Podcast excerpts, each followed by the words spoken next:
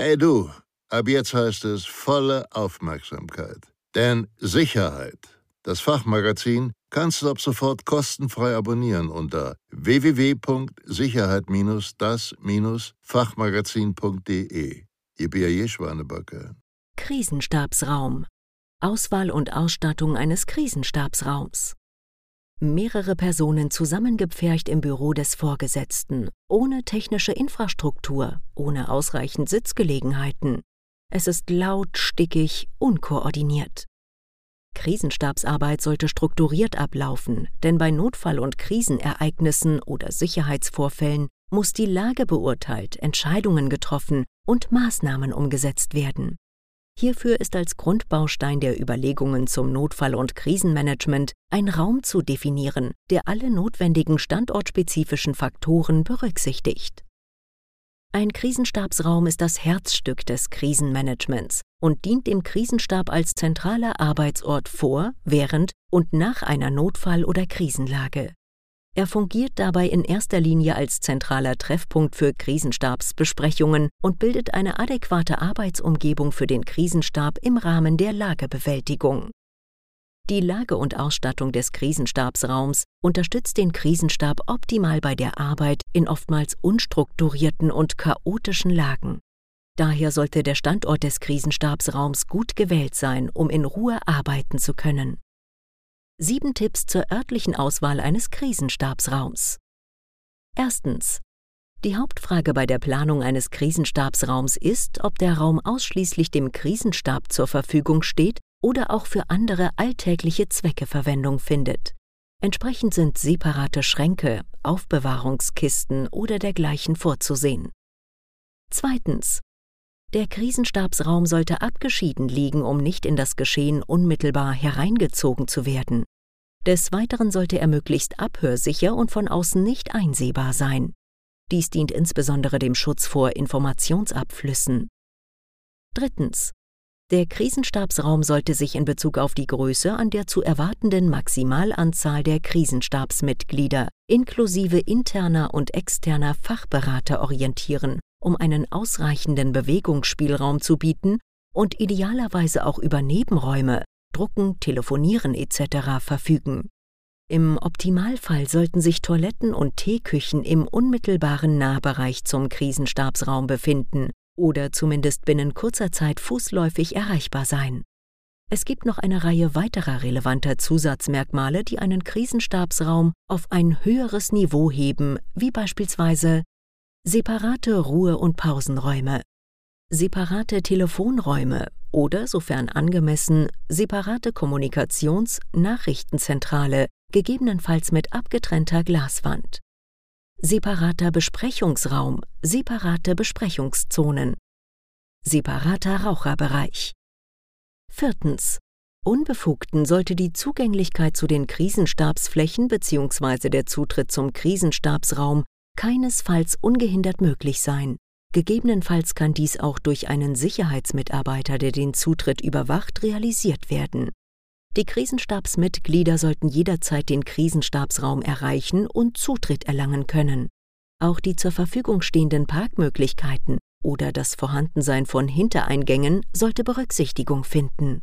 Von einer allgemeinen Bekanntmachung des Standorts ist abzuraten, um ungewollte Besuche bereits im Vorfeld präventiv zu minimieren. Fünftens. Es werden möglichst viele Wandflächen benötigt, um die Lage visualisieren zu können. Projektionsfläche, Lagepläne, Whiteboard, Flipchart, TV etc. Auch generelle Schallschutzmaßnahmen im Raum, Wand, Decke, Boden bzw. der Arbeitsplätze sollten bedacht werden. Sechstens. Für den Fall, dass das Gebäude oder gar der Standort nicht betreten werden kann bzw. nicht funktionsfähig ist, sollten innerbetriebliche Ersatzräumlichkeiten bzw. auch außerbetriebliche Ausweichflächen bzw. eine mobile Lösung, zum Beispiel mittels einer mobilen Krisenstabskiste, vorgesehen werden. Siebtens.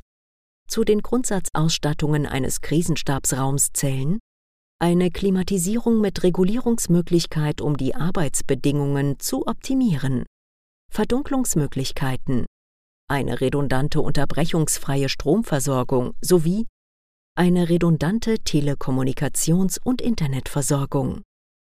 Tipps zur Ausstattung eines Krisenstabsraums. Eine zentrale Rolle bei der Krisenstabsarbeit nimmt der Tisch ein. Bei der Auswahl ist darauf zu achten, dass die Entfernung der Krisenstabsmitglieder zueinander möglichst gering sein sollte. Der Tisch sollte zentral aufgestellt werden, um alle im Raum befindlichen Personen und Visualisierungen erfassen zu können. Alternativ empfiehlt sich die Zweiteilung, beispielsweise mittels Hufeisenform oder zwei Kreise, für den Fall, dass zu viele Personen im Krisenstab sitzen. Die Stühle sollten so ergonomisch und flexibel gewählt werden, dass die Nutzung möglichst geräuscharm ist und einen optimalen Sitzkomfort, insbesondere für längere Lagen bietet. Auch die weitere Möblierung sollte den Gegebenheiten und der Nutzungsart angemessen sein, zum Beispiel verschließbare Schränke etc.